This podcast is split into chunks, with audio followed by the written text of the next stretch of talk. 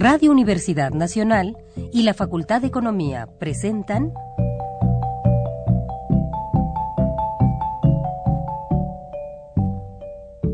Los bienes terrenales.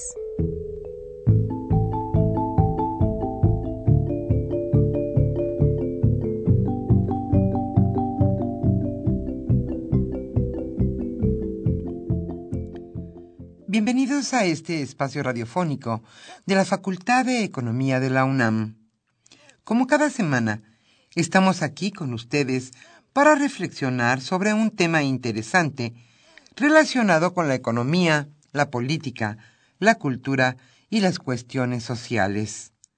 En nuestra mesa de análisis participan destacados especialistas, quienes nos acompañan hoy en este estudio y como siempre, le invitamos a participar en este programa a través de sus llamadas telefónicas. Para nosotros es un gusto saber que usted desde su casa, desde su oficina o en el lugar donde se encuentre, se interesa en el tema que tratamos. Nuestro número 5536 8989. Repito con mucho gusto, 5536 89 89.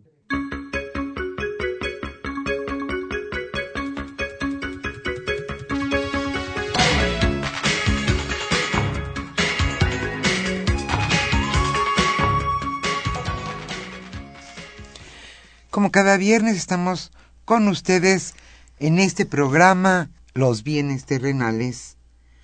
Hoy estarán con nosotros contestando sus llamadas con muchísimo gusto Pedro Rosales. También está Freddy Segura y Jorge Carreto. Y en los controles técnicos el señor Humberto Sánchez Castrejón. El tema que hoy abordaremos en este programa es el campo en la era del Tratado de Libre Comercio en América del Norte. Hoy Alejandro Pérez Pascual charlará con Hugo Araujo y, y también con José Valencia Flores. Ellos son, desde luego, especialistas en la materia y con mucho gusto expondrán sus puntos de vista y también contestarán las preguntas que usted tenga a bien por teléfono señalarnos. El libro que hoy obsequiaremos a los primeros radioescuchas que se comuniquen al programa se titula Obstáculos al crecimiento, peso fuerte y disciplina fiscal. Este libro lo escribió Arturo Huerta González. Como siempre, antes de iniciar nuestra mesa de análisis, le invitamos a escuchar la economía durante la semana.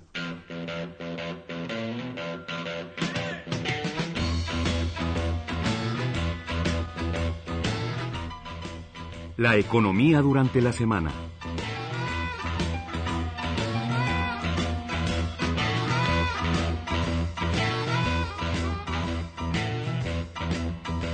Walmart respetará normas laborales de jornaleros, pero en Estados Unidos, la Organización de Jornaleros Coalición de Trabajadores de Imocali informó hoy un acuerdo con Walmart en el cual logran que la comercializadora más grande del mundo se comprometa a apoyar un código de derechos y normas laborales y contribuir a un fondo para incrementar salarios y prestaciones de los jornaleros dedicados al cultivo de jitomates en Florida.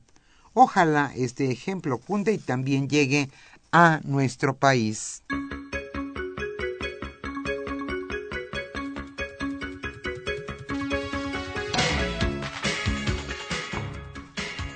Es un riesgo la desigual distribución del ingreso.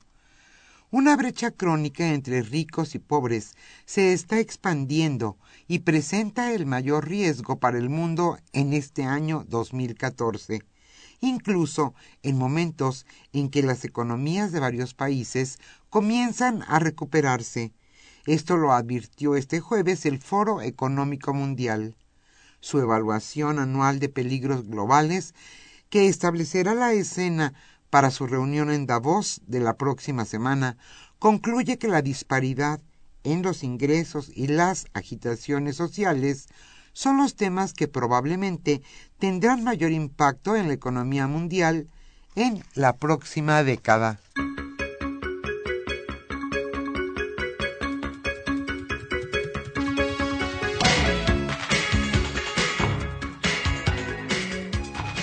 Hay excesiva demanda de bonos de deuda de Pemex.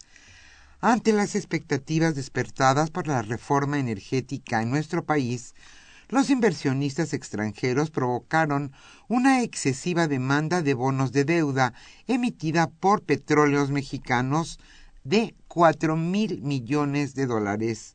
Es la mayor colocación de una sola vez realizada en la historia de la empresa.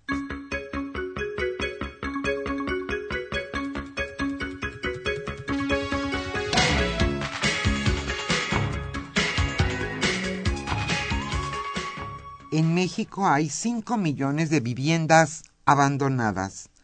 Las dificultades para el sector de la vivienda, una de las actividades que más resintió la desaceleración de la economía en 2012 y 2013, continúan.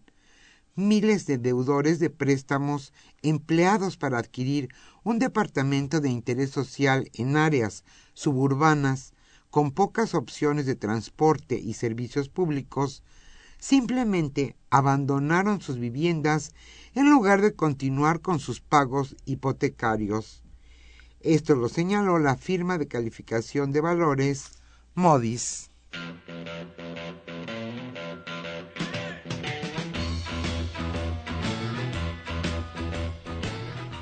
El tema de hoy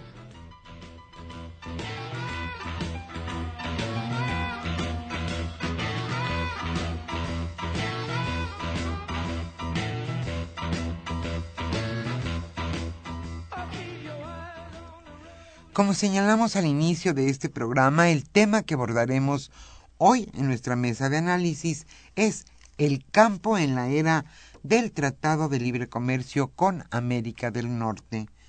Nos acompañan hoy, esta tarde, aquí en Radio UNAM y es un gusto para nosotros contar con la presencia de Hugo Araujo y también de José Valencia Flores, sin duda especialistas en este tema. Ellos charlarán hoy con Alejandro Pérez Pascual. El campo en la era del Tratado de Libre Comercio con América del Norte. Como siempre le invitamos a participar en este programa a través de sus llamadas telefónicas. Y como siempre también a los primeros radioescuchas que se comuniquen, les obsequiaremos hoy el libro Obstáculos al Crecimiento, Peso Fuerte y Disciplina Fiscal el autor Arturo Huerta González.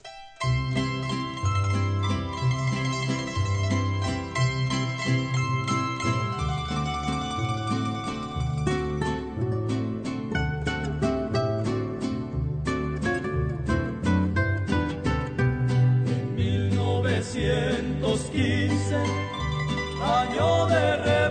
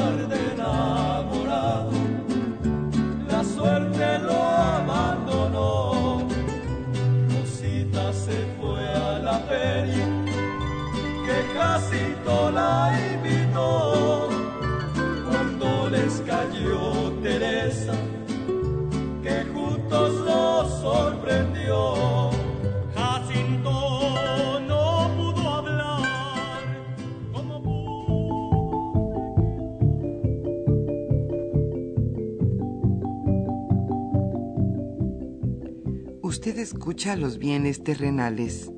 Nos interesa conocer su opinión. Le invitamos a comunicarse a este programa al teléfono 5536 89 89. Repetimos con mucho gusto, 5536 89 89.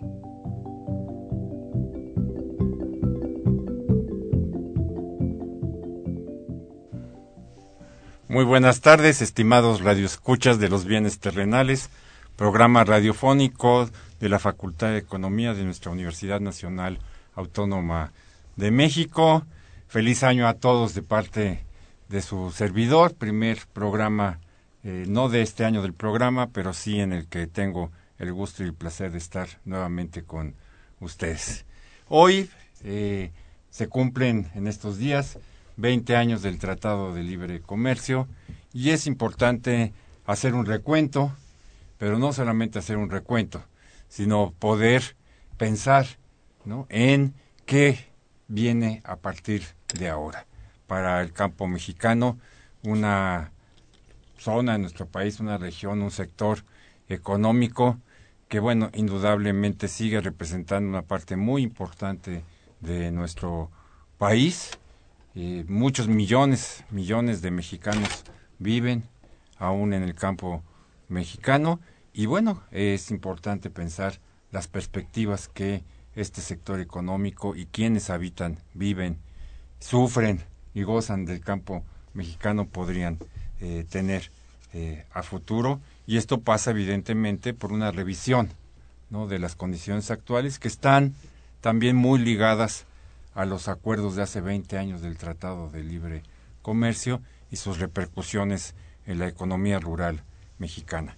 Para ello tenemos hoy a 12 reconocidos eh, analistas y actores del propio cambio del propio cambio en el campo mexicano, eh, el licenciado Andrés Arojo de la Torre, quien en su en aquellos tiempos fue secretario general de la Confederación Nacional Campesina, y quien es además un luchador eh, agrario de toda la vida y campesino en este país. Y por otro lado, a José,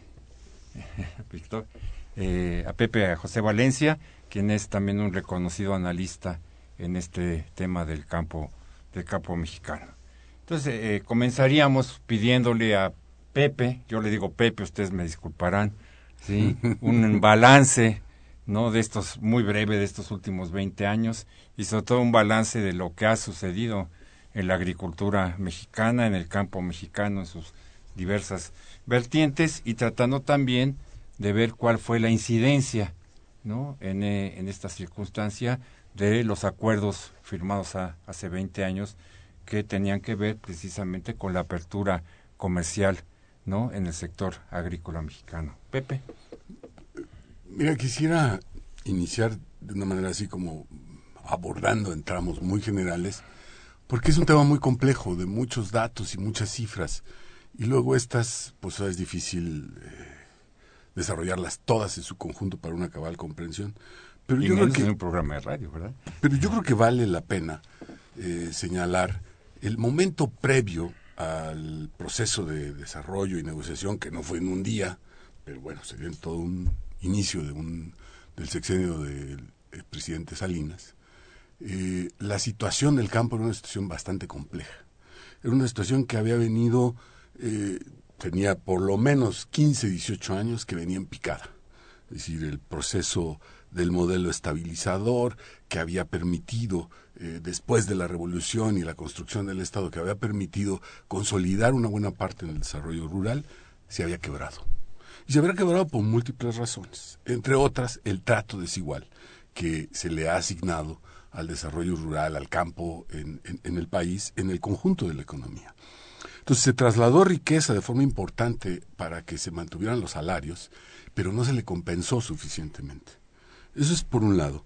Eh, por otro lado, eh, estábamos frente a un campo que estaba eh, subordinado, que estaba verdaderamente copado por eh, estos manejos eh, de desarrollo político clientelar de, aquel entonces. Y entonces estamos hablando de que la dinámica en el campo determinaba eh, reforma agraria, si las asambleas eran válidas o no, si las decisiones de los ejidatarios cursaban o no. Eh, Ban Rural le daba crédito con una serie de condiciones, pero con muchos manejos este, debajo de la mesa, con un proceso de corrupción verdaderamente importante. Con Asupo, que había tenido un objetivo y un desarrollo importante y había cubierto necesidades de, de, de, de abasto para el consumo na- nacional, había venido también entrando en un proceso de deterioro. El campo entonces estaba copado por varios fenómenos, eh, corrupción, insuficiencia, ineficiencia, escasez de planeación, etcétera. Eh, pero vamos, esa situación era dicha a grandes, muy, grandes trazos, la que enfrentaba el campo en ese momento, una subordinación al Estado. Ahora, para decir y saltarme rápidamente a qué resultados tuvo la negociación, eh, esos elementos motivaron el proceso de, de apertura y el proceso de negociación del tratado. Eh, los objetivos era hacer más competitivo el campo. Los objetivos era aumentar la capacidad de exportación. Los objetivos, quizá más amplios si se quiere, no solamente anclados en el, en el Telcán, tenían que ver con aumentar condiciones de bienestar y desarrollo en general en el país. Eh, la pregunta entonces sería, ¿esto se logró? ¿Se ha logrado después de 20 años? Y yo creo que hay varias respuestas y hay varios actores con distintas respuestas. Este es otro de nuestros problemas de articulación y de identidad en términos eh, sociales y políticos, que tenemos una sociedad eh, fragmentada, muy plural y que pues al principio la habíamos querido tener eh, hegemonizada como si fuera única y unívoca y pues no. Nuestras realidades son muy diversas en las regiones, en nuestras culturas y ahí se muestra en estos últimos 20, 30 años también de pluralidad política y bueno, al cabo, para dar paso a otro comentario, diría yo finalmente que el TLC permitió parte de estos objetivos. Eh, indudablemente en términos de intercambio comercial, pues el intercambio comercial creció, se multiplicó de manera muy importante. Es decir, sí exportamos, ¿qué exportamos? Pues un montón, eh, alrededor de frutas, hortalizas y alrededor eh, de, otros productos que tienen origen parcial en el campo, tequila, etcétera, etcétera. Con, muy importante resultado económico. ¿Cuál es, en mi opinión, la, la pregunta que adentro tenemos que hacernos críticamente es quiénes lo están haciendo? ¿Cuántos son los que se benefician de ese proceso? ¿Cuánto nos costó entrar en, ese, en esa ruta y qué resultados tenemos? Y para decirlo rápidamente, yo diría, eh, el costo ha sido muy alto. Eh, las lo- lo positivo, lo alcanzado, también ha sido importante.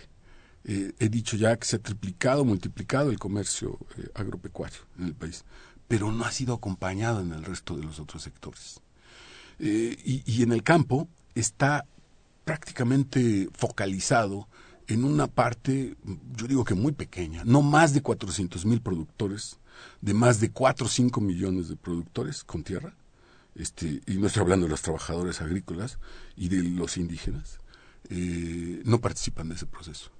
Entonces tenemos, y, por eso tenemos la realidad económica que tenemos, una enorme concentración del ingreso y de la riqueza y una enorme concentración de las posibilidades de desarrollo.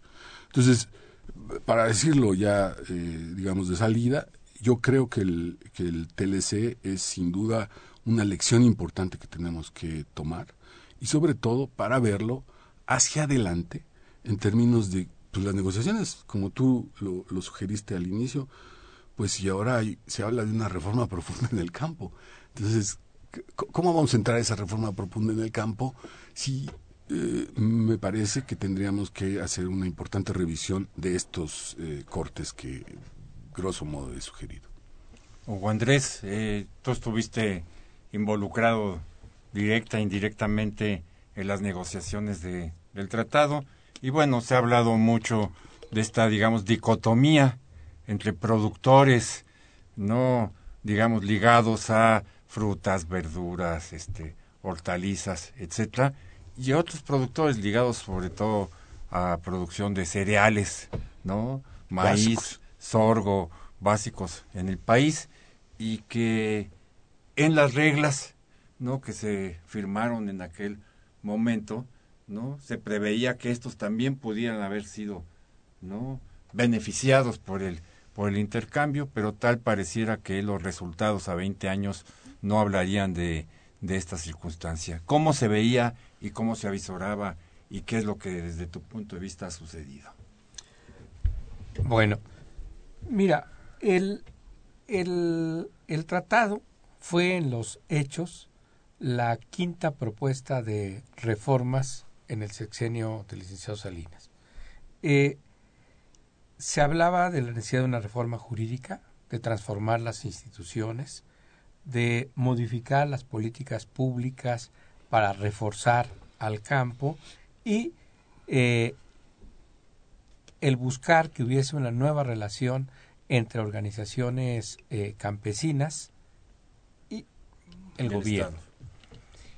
Eh, en los hechos se trabajó en todos los, los frentes, de tal manera que impulsada la unidad del movimiento campesino en ese momento por el CAP y Congreso Agrario Permanente y en otros frentes amplios donde todos todas las organizaciones rompiendo la vieja tradición de eh, exagerar las contradicciones entre nosotros participamos con puntos de vista diferentes, se planteó una quinta eh, reforma que nos cruzaba, que era la, la reforma en las relaciones comerciales con Estados Unidos y Canadá, el TLC y más adelante llamado Tele, correctamente, Telecan.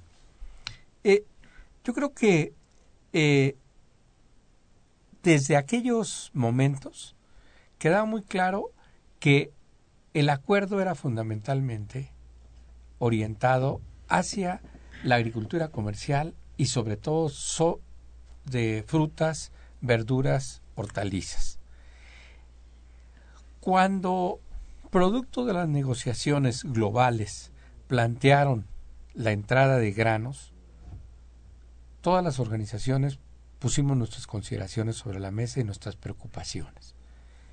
Y hubo un compromiso que se atendió en ese entonces con los 10 puntos, pero que posteriormente se iba a continuar para hacer políticas compensatorias y para que los 15 años eh, que dimos de plazo buscaran, si no equilibrar las diferencias de, eh, economías agrícolas que hay entre los países firmantes, por lo menos asegurar, consolidar eh, nuestro campo. Esto quizá es una consideración que tenemos que, incluir. Nosotros también estamos preocupados porque si serían suficientes, inicialmente se ha hablado de cinco años, después se habló de, de, de 15 años y se establecieron las eh, consideraciones. Viene después la eh, crisis económica de 94-95 y cae eh, por los suelos muchas de las políticas de fomento agropecuario. Los compromisos de compensación a los pequeños y medianos productores no se fueron cumpliendo y se fueron retirando este, las instituciones del campo. El sexenio inmediato, muchas de las eh, reformas institucionales no solamente comprendían el que eh, desapareciera Conasupo y se cambiara a Ban Rural. Había que crear las nuevas instituciones en un nuevo marco de, desarrollo. Esto, eh, por la crisis económica, fue el argumento de peso del gobierno, eh, no se, no, se atendió. Pero no solamente eso. El otro problema para eh, prepararnos, que todas las organizaciones eh, recordamos, exigimos, fue la necesidad de llevar una apertura controlada, para que esos 15 años realmente nos sirviera para reorganizar la estructura productiva. En los hechos se dio una apertura anticipada y se planteó que con las eh, con eso ganarían los consumidores y este nos haríamos competitivos los productores. No sucedió y yo creo que es en el sector eh, de granos de la pequeña y mediana agricultura donde eh, más eh, se agudizó el, el, rezago, de tal manera que actualmente veamos que es necesaria una política de apoyo fundamental hacia ese sector de la economía rural. De, tratando un poco de, eh, de visualizar, ¿sí? digamos, desde el principio estaba visto que los productores de ciertas ramas con ciertas condiciones productivas ya en aquel momento, digamos, adecuadas tecnológicamente, etcétera, iban a poder no solamente enfrentar las condiciones de la apertura, sino se iban a ver beneficiados, no porque iban a poder llegar de mejor manera al mercado norteamericano. Muchos de ellos ya eran exportadores desde antes, ¿no? Claro. Tomate, aguacate, Carne café, carne de puerco, este, etcétera. Bueno, ahí había una zona de oportunidad y que el tratado le abre, ¿no? Pero evidentemente, digamos, una mayoría tanto de productores como de hectáreas en el país y de y de regiones que estaban más enfocados a otro tipo de productos, ¿no? Ya se preveía que, digamos, iban a tener dificultades hasta donde yo logro Es- Esa fue precisamente parte del y que debate. tenía que apoyárseles para que pudieran transitar. Proncampo este, se inició con ese Con- objetivo con eso, y, ¿no? y ya vimos dónde fue a ¿no? quedar. Y entonces, un poco, esa parte, ¿no? De saber desde antes que va a haber, llamémosle así entre comillas o sin comillas, perdedores en la, eh, en la apertura, y a los cuales había que reforzar, ayudar, fomentar, ¿sí? Se hablaba en aquellas épocas mucho No de se la les apoyó de la transformación productiva. Entonces, en los hechos, por las razones que ahorita ustedes podrán eh, abordar de manera más clara, digamos, un poco fueron abandonados a su suerte. ¿no? Todo lo que se preveía que tenía que hacerse no se hizo durante pues 18 años.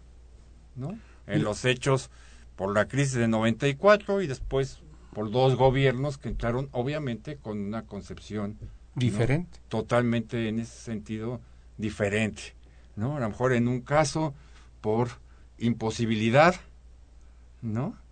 Y, eh, con el, que darle ¿no? otras razones y también. otras razones, pero después claramente, ¿no? Dos, dos gobiernos, los gobiernos panistas, simplemente enfocados, ¿no? A seguir solamente, ¿no? Siendo parte del fomento a estos sectores, digamos, con potencial De agricultura de comercial, comercial y, sobre todo en el norte. y en el norte y exportadora. ¿sí? Bueno, ¿Qué es entonces un poco para que nuestro auditorio lo, lo sepa o lo recuerde antes de que pasemos a, a otras cosas? ¿Qué es lo que se qué es lo que se dejó de hacer que hubiera podido Se dejaron de hacer muchas cosas, pero yo por esto, quisiera como, señalar, por ejemplo, yo quisiera señalar un, un- un asunto que, vamos, se discute en, en, eh, sectores especializados, pero que y también la población lo ve, porque vamos, es evidente. Me refiero y al los papel. productores mismos, ¿no? Por supuesto. Y me, re- concreto y me refiero al papel del Estado, que es justamente el tema de las responsabilidades que tienen que ver con que el Estado pacta, eh, la expresión del gobierno es la expresión, digamos, de la coalición gobernante, ¿no? que pacta un determinado eh, pact- un tratado con unos determinados términos. ¿no? ¿Por qué los pacta así? Bueno, en un pacto no siempre ganas ni tienes todo lo que tú quieres. Obtienes lo que puedes obtener y lo que te da tu capacidad y tu habilidad de negociación y desde luego desde dónde y con qué fuerza estás negociando. Nosotros realmente creo que teníamos una serie de debilidades, pero también una serie de oportunidades. Ahora, estamos eh, entrando en ese momento eh, en una profundización global del tema libera- neoliberalismo, es decir, del tema donde el Estado cada vez es percibido como menos necesaria su presencia. Bueno, después de 30 años, ahora muchos se dan de topes porque justamente lo que estamos viendo es que no hay otro instrumento que permite equilibrar los diferentes intereses. Lo que ha prevalecido en los últimos 30 años son los intereses particulares de corporaciones, de grupos, de individuos, hasta el crimen organizado. como lo estamos viendo en Michoacán. Entonces, yo diría, ese trazo general, a propósito de puesto en boga de un Estado, nosotros veníamos de un Estado paternalista, profundamente interventor, que abarcaba todo, de un solo partido, en donde no, la dominación era absoluta de una clase y de un sector de la clase política, y, entramos a la apertura, y yo creo que en la apertura hubo profundos extravíos, profundos cinismos y profundos abandonos de la responsabilidad política y de gobierno. Y entonces vamos ahora al detalle. Eh, no solamente, nosotros evidentemente en maíz y en algunos otros granos tendríamos deficiencias, pero aquí se cometieron excesos gravísimos por la pérdida de, de capacidades por una parte, pero también por las, yo permítanme decirlo clara y abiertamente, por la diferencia y la, y la confrontación que tuvieron los presidentes Cedillo y Salinas al término de uno y al inicio del otro. Es decir, la coalición de gobierno cambia de un modo en donde no se acompasan y se desarrollan los acuerdos y los trabajos que se vienen, sino al contrario. Los dirigentes, las organizaciones, los proyectos, las, eh, los planteamientos de desarrollo que estaban acompañando esa estrategia fueron literalmente abandonados, derrumbados, eh, eh, golpeados en la administración sedillista. Entonces, ¿qué es lo que tú tienes? Es que la fortaleza que tienes para avanzar se pierde. Hay muchas razones que pueden explicar y no son el momento de discutir si tenían razón unos o no tenían razón otros. El efecto es lo que me interesa señalar. Que esa confrontación en el cambio permite que se abandonen una serie de, compromisos con los productores y que se continúen y se retomen otro tipo de prácticas que estaban planteándose como para reformularse.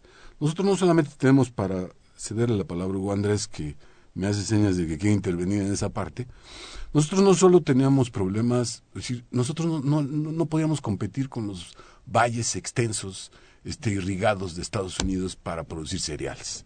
De manera que nuestro... Es la, es la mejor región del mundo, casi. ¿verdad? Entonces, eh, eso yo creo que lo sabíamos todos. Pero nosotros teníamos, no teníamos un problema de maíz blanco, que es nuestro consumo. En todo caso, teníamos un problema de maíz amarillo. Y ese era el que nosotros no este. Nosotros éramos autosuficientes en arroz y hoy lo estamos importando. Nosotros teníamos eh, pues una serie de, de equilibrios en un conjunto de elementos. Le- leche hemos tenido graves problemas. Sin embargo, tenemos regiones lecheras que no son desarrolladas y que no son apoyadas, que podrían permitirnos equilibrar ese proceso. ¿Y por qué no son promovidas y no son aprovechadas? Pues porque no les interesa, porque el centro de, de- de decisiones y negociaciones paradójicamente sigue siendo pues muy concentrado. Y entonces lo que tenemos es eh, el crecimiento de importaciones, incluso de exceso. Yo verdaderamente estoy bastante insatisfecho, bastante molesto. Está- estamos importando grasa butírica. ¿Tú sabes qué es eso? No, yo no- son yo grasas, son grasas que terminan siendo desperdicios en Estados Unidos, o que son pro- materias primas ya de muy baja calidad para venir a ser complementos este, alimenticios en nuestro país. ¿Y, ¿Y qué regulaciones tenemos nosotros internamente para combatir o para paliar o para detener eso? No tenemos prácticamente nada. Entonces, los apoyos en Estados Unidos para nuestros importadores nacionales de granos crecieron, mientras los apoyos nacionales para producir granos eh, decrecieron. Y, y Procampo, que era el programa, digamos, eje sobre el que se... Que, que, que, ¿Cómo se desarrolló y qué resultados tuvo? Además de, de que sigamos, pero para que pudieras, Andrés, este, eh, introducir en tu puntos de vista la idea del Procampo. se diseñó como un eh, programa para poder diversificar la, la producción, un recurso eh, fresco que le daba a los productores la posibilidad de ir adecuando a cómo se comportaba el mercado, su producción, irla organizando y tener un colchón para ese, para ese tránsito. Eh, creo que se extendió y eh, poco a poco, en la medida que desaparecieron algunas políticas públicas fundamentales, como la cuestión del crédito, como el apoyo eh, a los insumos, como la necesidad de el refuerzo a ciertas ramas de la, de la producción, se quedó como de ser uno de los apoyos el único apoyo. Donde además los beneficios son irregulares. ¿Por qué? Porque eh, al tener la posibilidad, lo mismo los grandes que los pequeños productores, de acceder a él, entonces se apoyó más a los que más tienen y menos a los más chicos. Pero si a eso le combinamos el que se restringieron todos los apoyos y yo creo que también convencidos de que las libres fuerzas del mercado iban a permitir. O sea, yo creo que la apertura pactada en el tratado este se amplió en el camino y se modificó también eh, posteriormente el rol de apoyo del Estado. De tal manera, como le explicaba Pepe, hay una retirada de muchos de los apoyos y entonces eh, por eso aquel, aquella discusión en el Procampo. Primero era se entregaba a planta nacida, después se entregaba A hectárea, ¿no? eh, sí, sí, pero cuando ya estuviera nacida. Sí, sí, sí. Después, como se acabó el crédito, como se acabaron otros tipos de apoyos, se vieron forzados a entregarlo para que se sembrara. Y de tal manera que se quedó, en la medida que se iba restringiendo el crédito y otros tipos de apoyos, se quedó como el apoyo, que por supuesto no resultó suficiente. Entonces, y el hecho de que se estuviera convencido de la necesidad de mayor apertura y en algunas cosas nosotros queríamos imitar a nuestros socios. La Farm Bill en los Estados Unidos, que es una política que pacta el gobierno con los productores para apoyarlos, con apoyos eh, localizados, porque fue parte de lo pactado, nunca tuvo su contraparte en el gobierno mexicano. Entonces, eh, pese a los esfuerzos de todas las organizaciones, porque ahí sí creo que en forma general se estuvo reclamando este que se fortalecieran los apoyos, que se ampliaran las instituciones, no se dio y entonces llegamos a los dos últimos sexenios donde ya no entran en la discusión con las organizaciones.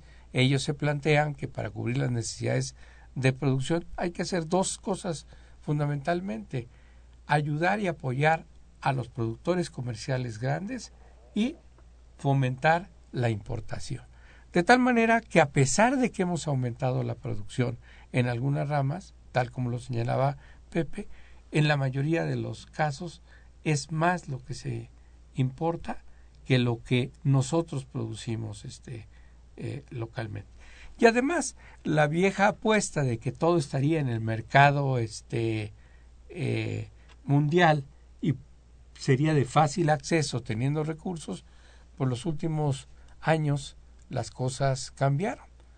Hay escasez, hay crisis agroalimentaria a nivel este, internacional y entonces ya no es cierto que cuando no tengamos suficiente producción de frijol vamos a poder acceder en cualquier parte eh, a ese tipo de producto o lo mismo con el maíz eh, blanco Amarillo blanco. o blanco según sea la, la condición.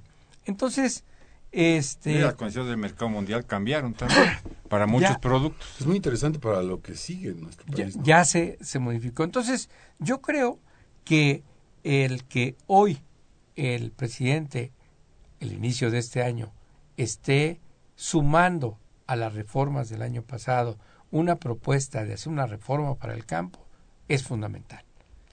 Y yo creo que es fundamental, pero también va a ser muy importante determinar sobre todo ahora que están este, alineados todos los organismos internacionales, FAO, Banco Mundial, Fondo Monetario, de la necesidad de atender a los pequeños y medianos productores eh, ante el crecimiento de la pobreza es clave. Eh, regresamos en un minuto, estimados eh, radioescuchas, para un corte comercial de nuestra estación. Bueno, no comercial, no, un corte de nuestra estación. Esto no es una estación privada.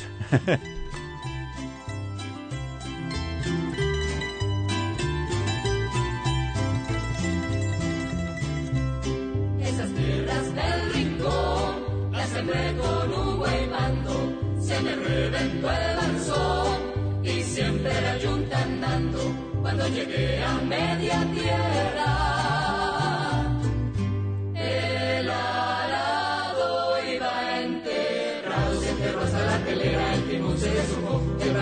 Trazando, el yugo se iba el sembrador me iba hablando, yo le dije al sembrador, no me hable cuando ande arando, se me reventó el balsón y siempre la yunta andando.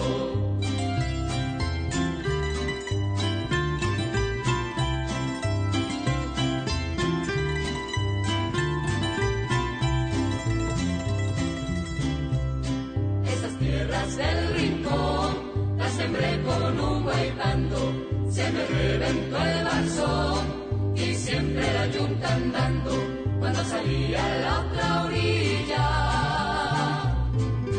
La tierra estaba pesada, me decía mi tenta amada, me pasé para el viento, no se vaya usted a mojar, ni se vaya usted a desviar, ni se vaya usted a morir, para mí vaya a sentir que me vaya usted a dejar. Con el chiquito en los brazos, mire usted que está llorando, mire usted que está mamando cuando acabe de sembrar, me puse a hacer mis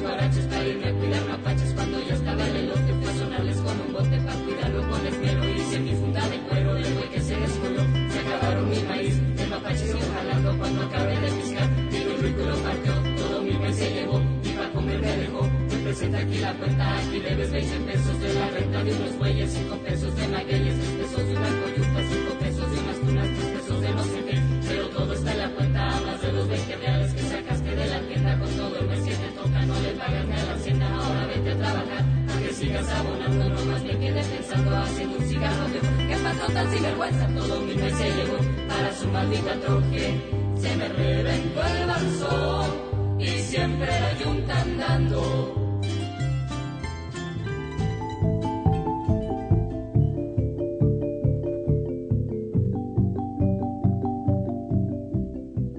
Usted escucha los bienes terrenales. Nos interesa conocer su opinión. Le invitamos a comunicarse a este programa al teléfono 5536 89 89. Repetimos con mucho gusto, 5536 89 89.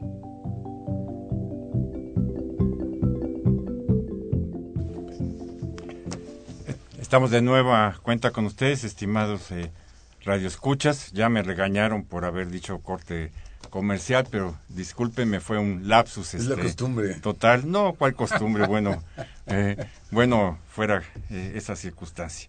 Eh, voy a tratar de, de- de replantear. Eh, al final de estos 20 años, por las cuestiones que ustedes nos han explicado, digamos, hay un sector en el campo mexicano, Pepe plantea bastante, un 10%, ¿no? De 4 millones a 400 mil, pues si mis cálculos no me fallan, no es el 10% de los productores, que obviamente, digamos, tienen, han tenido éxito y muy probablemente en las condiciones, ¿no? Lo seguirán este, teniendo en el futuro, ¿no? Eh, como tal.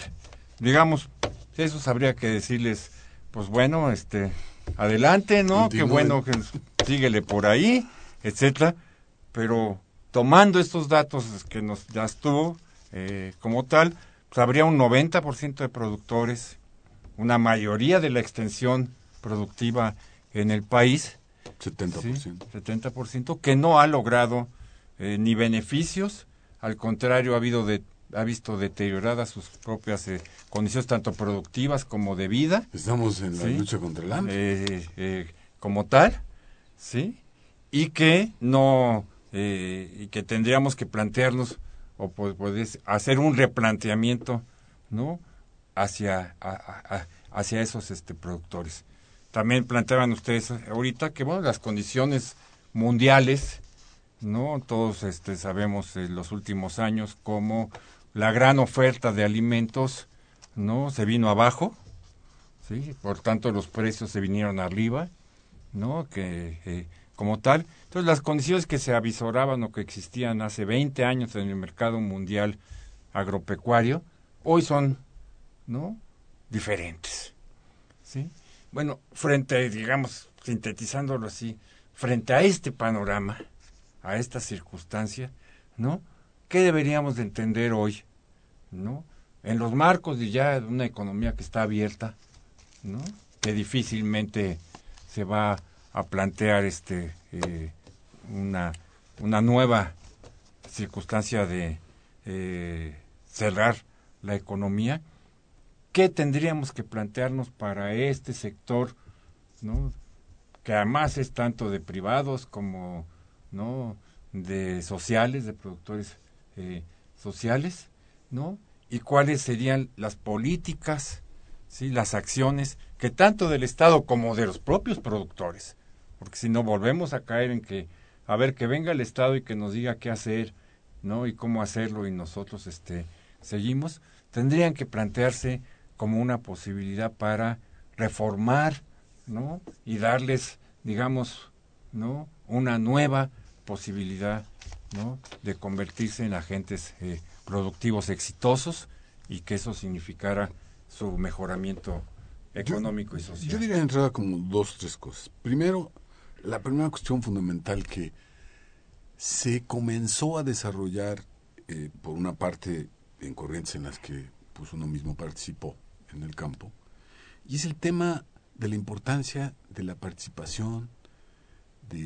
activa de los propios productores rurales. Es decir, los productores rurales antes de ese proceso estaban sometidos a la sobredeterminación de los funcionarios del Estado en muchos de los sentidos.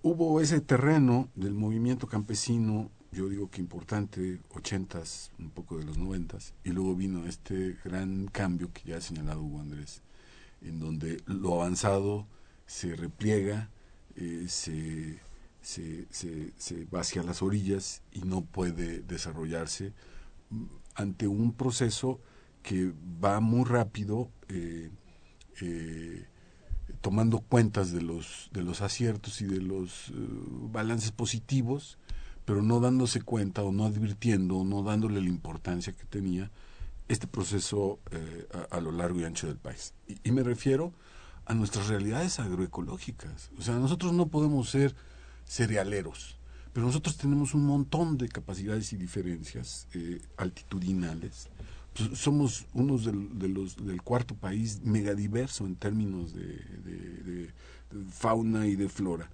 Y no lo hemos eh, apreciado y desarrollado suficientemente. Eh, hoy los funcionarios, como hace 20, 30 años, se plantean que el minifundio es un problema. Para nosotros el minifundio es un problema, porque estamos a un lado de Estados Unidos. Pero Corea desarrolla sobre la base de minifundios. Eh, Vietnam se, se, se, desarrolló no sobre la base de grandes extensiones. Entonces, Europa mismo. Europa mismo. Entonces, yo creo que nosotros tenemos primero que hacer un alto en el camino y aprovechar esta convocatoria de reforma para que realmente los actores sociales puedan hablar, puedan intervenir, puedan plantear. Y entonces, yo, yo eso que antes se decía que los productores siempre estiraban la mano para que venga papá gobierno y resuelva todo, pues es que papá gobierno resolvía todo y no le daba libertad al productor y después no le da oportunidad de actuar y lo deja abandonado a su suerte sin tener establecidas las condiciones de regulación básicas. Pues que ni tanto que queme el santo ni tanto que no lo alumbre. Por un lado. Y, y entonces no hay un énfasis en los planteamientos que yo he visto hasta ahora en el tema de del desarrollo de la diversidad de la participación ciudadana rural. Eh, creo que eso es muy, muy, muy importante. Eh, Andrés, ¿quieres? Este... Hay, hay otro problema central hoy reconocido y es que el número eh, de pobres ha crecido brutalmente. Más de 50 millones no lo Gracias a este abandono de políticas públicas. Coneval, por si tenemos alguna duda, una parte grande de esa pobreza está en el campo. Yo creo que eh, es necesario plantearse una reforma en todos los espacios. Por ejemplo, eh, un avance en, el, en el, la transformación del poder legislativo hace que ahora el presupuesto, realmente todas las fuerzas políticas participen en su elaboración. E incluso el campo, podemos decir, que poco a poco ha ido creciendo. Sin embargo, en la distribución eh, de ese presupuesto hay mucho que hacer. Tienen que transformarse las políticas públicas. A mí me preocupa cuando se dice es que les vamos a dar oportunidad de que revisen las reglas de operación. No, hay que revisar las prioridades, hay que trazar una estrategia y en base a esa estrategia ponernos de acuerdo para en las partes atrasadas tratar de, de avanzar. Y sobre todo buscar que haya acuerdo con todas las ramas de, de producción y regionalmente. Yo creo que no es suficiente con decir a todo mundo se le está dando. ¿Para qué se le está dando? Y cómo se fomenta ¿Y con qué orientación? ¿no? y con qué orientación ¿Qué está haciendo esa gente? y está qué y qué está haciendo ¿Qué resultados hay? hoy eh, se ha vuelto una frase de uso común este vamos a bajar recursos y vamos a ver cuál es el techo para nuestra Porque, organización perdón, déjame ahí nada más interrumpirte. Yo lo quiero decir todavía más este, crudamente. Yo creo que también ha ocurrido en este proceso en donde no tenemos políticas públicas, en donde no tuvimos un gobierno eh, medianamente responsable en estos últimos, yo diría particularmente en los últimos tres administraciones. Este, lo que estamos enfrente es en un pacto de las fuerzas y de las organizaciones para ordeñar los presupuestos. Ya lo dijo un amigo nuestro en algún artículo que publicó. Y este es el problema. Cada vez hay más dinero para el para el Para campo. disputar. 300 y tantos mil millones de pesos. de grupitos Pero es y una de disputa individuos de no hay orientación, no hay nada. Ya vimos que los panistas, bueno, no creo que solo ellos, pero esto es lo que salió a la luz, están negociando con los presidentes municipales el dinero. Entonces, todos los que tienen un pequeño poder, una pequeña dirección de organización, así pactan los presupuestos. Entonces, ¿qué es lo que está pasando en la realidad Intereses muy local? puntuales y no hay una orientación. Entonces- Lo- lo- esto lo retrata, nada más pongo este ejemplo rápido. Nosotros teníamos una serie de problemas alrededor del maíz, pero la- nuestra gente no se moría de hambre. No estaba en los límites que hoy está. ¿Qué fue lo que hicimos con estos grandes cambios, estas grandes orientaciones? Pues concentrar la producción de maíz en Sinaloa, en donde tendrían que estar, yo se los dije a los sinaloenses y no les gustó, en donde tendrían que estar produciendo más hortalizas para ser más competitivos y exportar, están produciendo maíz blanco. Y así tenemos los últimos 10, 15 años en ese escenario. Todos los subsidios para ellos, todos los apoyos para ellos, y luego distribúyelo en el país, pues a qué costo. Pues por eso tenemos la tortilla en el, en el nivel en donde estamos. Cuando nuestros productores habían sido, y todavía lo son en muy buena medida, lo suficientemente hábiles para producir lo que se van a comer. Esto es lo que se ha venido deteriorando y este es el límite del piso inferior y por eso estamos en la pobreza. Perdón, Andrés. Vamos a, dar pie a, a las preguntas y los comentarios de nuestros radioescuchas para que después no, nuestros invitados del día de hoy puedan, aprovechando las preguntas, este, eh, hacer un, un cierre. Eh, Leopoldo Ruiz Gutiérrez de Coyoacán, profesor de la Escuela Nacional Preparatoria, nos comenta, haciendo una evaluación de a los 20 años del Tratado de Libre Comercio, se puede hablar de un gran intercambio comercial, pero el caso agropecuario es muy lamentable. Debido a que México es un país deficitario en pollo y granos, se puede hablar de beneficios para México en este caso. Jesús Hernández Sá- Sánchez de Nezahualcóyotl, comerciante, no estamos preparados como país para el Telecán, debido a que no logramos ser autosuficientes en granos básicos. No tenemos vergüenza por permitir que extranjeros manejen nuestro sistema agrario, y no solo este sector, sino que varios sectores. Leopoldo Solís de Iztapalapa, empleado, el Telecán provocó una dependencia económica hacia Estados Unidos. Se exploraron muchas de las empresas productivas de nuestro país y ahora somos un país manufacturero depende del sector financiero para sobrevivir. Esto no, no provocará el desplome de esa burbuja especulativa. Jorge Aguilar de Tlalpan, empleado, nos pregunta cómo se ha eh, comportado el sector pecuario en la, eh, en la puesta en marcha del Tratado de Libre Comercio. Por cierto, tiene razón porque no hemos hablado de, del sector ganadero pecuario de- del país. María Reyes de Magdalena Contreras es ama de casa. ¿Por qué suben tanto los precios de los granos eh, vegetales y frutas? ¿En qué ayuda el Telecán si los precios suben y suben? Eh, Jesús eh, Ríos de la Miguel Hidalgo, empleado privado. ¿Qué opinión les merece el manifiesto campesino que hoy se publica firmado por el Frente Auténtico del Campo? Yo por lo menos no lo he, no lo he leído. No sé si aquí, no nuestros invitados del día de hoy.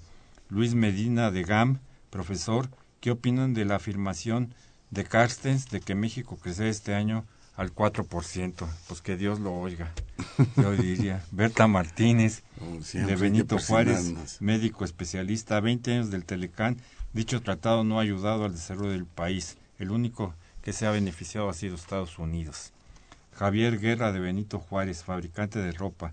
Si se exportan millares de dólares en hortalizas y frutas, entre otras muchas materias primas, ¿cómo es que esto no se ve reflejado en el crecimiento económico de el país? Marcos y Fuentes de la Benito Juárez, ocupación empleado. ¿Por qué se favorece regularmente a las grandes industrias y el campo queda rezagado?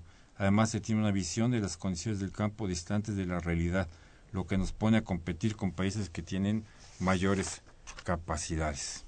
César Trujillo Gutiérrez de Coajimalpa, economista. Estados Unidos nunca cumplió con los estatutos o cláusulas del Tratado de Libre Comercio de América del Norte, principalmente en productos agrícolas, jitomate, aguacate. Cuando han querido, frenan las, las exportaciones mexicanas de estos productos. El atún también durante mucho tiempo. El transporte. transporte. Gerardo Rocha de la Venustiano Carranza, en la firma del Tratado de Libre Comercio, ¿en qué rubros eh, éramos realmente competitivos para que se justificara el sacrificio de aquellos en los que no éramos? Y si esto en su caso existieron estudios económicos que mostraran la conveniencia para el país como se prometía. Eh, Manuel Munguía de Iztapalapa, economista, después de 20 años de incrementar el desempleo y la desigualdad, beneficiando eh, sobrada solamente a las transnacionales que se sirven del sector externo mexicano, quieren volver a negociar el nuevo tratado sin tener en consideración el gran desastre ocasionado por el Telecán y además comprometer la riqueza natural de los mexicanos. Esas son las preguntas y comentarios de nuestros radioescuchas.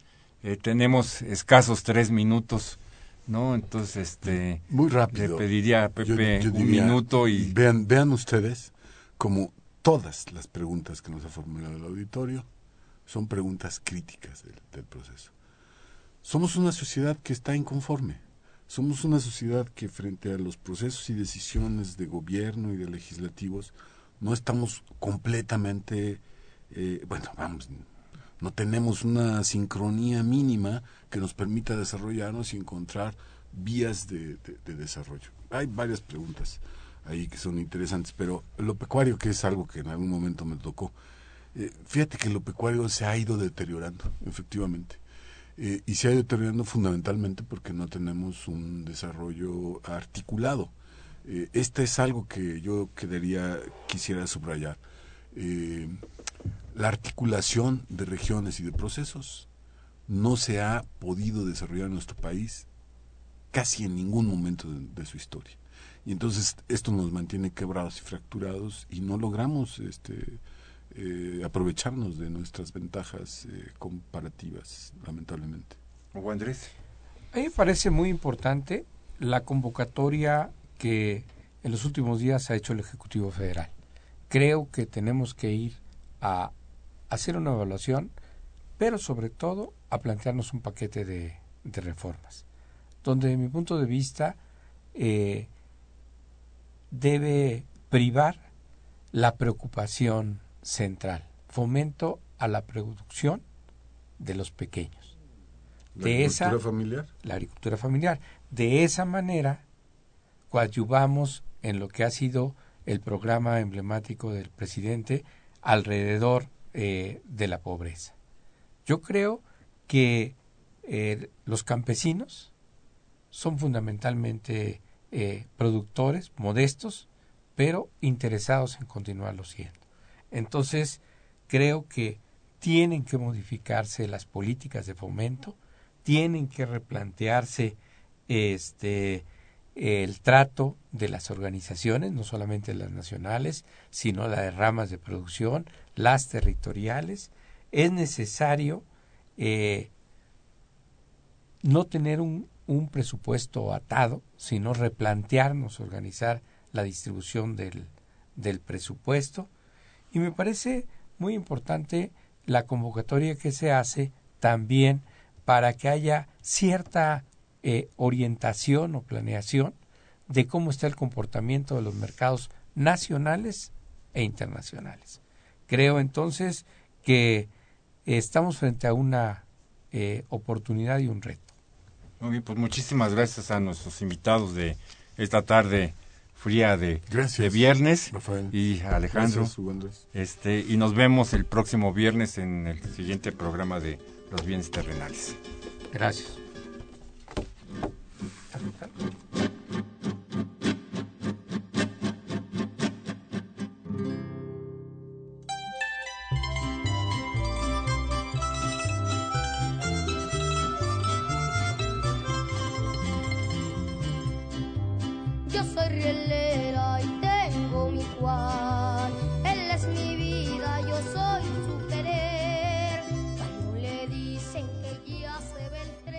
Agradecemos su atención y participación en este programa a través de sus llamadas telefónicas y la invitamos la próxima semana a la misma hora en otro programa más de los bienes terrenales.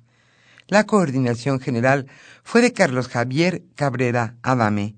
La coordinación académica de Aníbal Gutiérrez, Roberto Cabral, Alejandro Pérez Pascual, Rubén Antonio Miguel y Leonardo Lomelí Vanegas. En los controles técnicos, nuestros compañeros Miguel Ángel Ferrini y Agustín Mulia.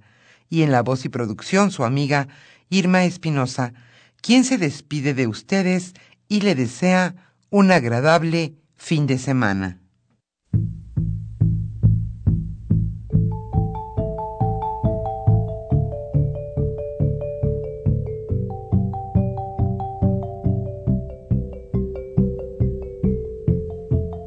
Radio Universidad Nacional y la Facultad de Economía presentaron Los bienes terrenales.